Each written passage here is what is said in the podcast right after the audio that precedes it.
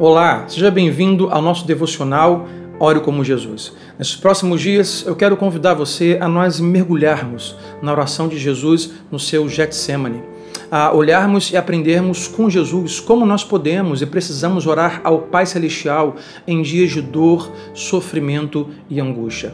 Então vamos ao texto, Mateus capítulo 26, do versículo 36 ao diante. Então Jesus foi com seus discípulos para um lugar chamado Getsemane e disse-lhes: Sentem-se aqui enquanto vou ali orar. Levando consigo Pedro e os dois filhos de Zebedeu, Tiago e João, começou a entristecer-se e angustiar-se. Disse-lhes então: A minha alma está profundamente triste, em uma tristeza mortal. Fiquem aqui e vigiem comigo.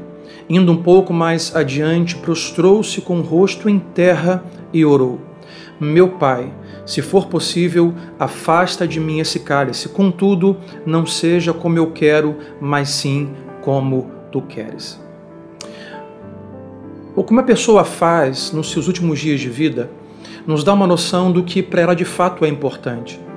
Há muitos dias importantes na nossa vida. O dia que nós nascemos, o dia que nós casamos, o dia que nós tivemos o primeiro ou todos os filhos. Mas ah, Preciso lembrar você e dizer com certeza que o dia mais importante da sua vida é o seu último dia de vida. Jesus está em seus últimos momentos e dias de vida angustiado, sofrendo por causa do nosso pecado. Ele então sobe a um lugar com seus amigos para passar uma noite inteira em oração. Ele está no seu Getsemane. Getsemane que literalmente significa prensa de óleo ou prensa de oliva.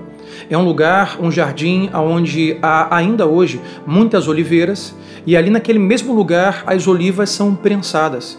Jesus igualmente é levado àquele lugar para ser prensado pelos nossos pecados, pelas nossas dores e chagas, até que ele então ele derrame diante do Pai a sua oração mais sincera. Sabe, Jesus está carregando todo o peso do nosso pecado e a sua alma pressionada, a sua alma afligida. A estrada até ali foi dolorosa. Aquele que vai traí-lo está a caminho. E Jesus nos ensina que nesse momento, é momento de nós nos debruçarmos, irmos ao Pai e levar a Ele o nosso clamor, a nossa dor, a nossa angústia e o nosso sofrimento. Naquele momento, o peso do mundo caiu sobre Jesus.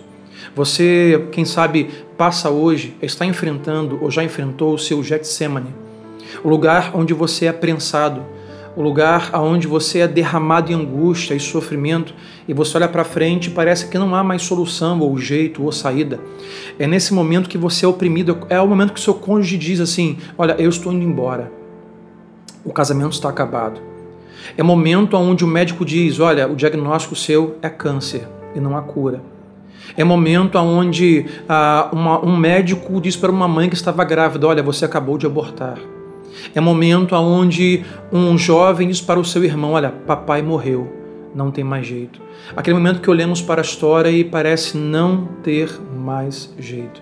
Duas coisas nesse devocional que Jesus nos ensina. A primeira, não finja que tudo está bem. Jesus em nenhum momento fingiu estar bem. Às vezes nós cristãos queremos fingir que as coisas estão bem quando não estão. Não finja que você não está no seu Getsemane. Jesus não fingiu.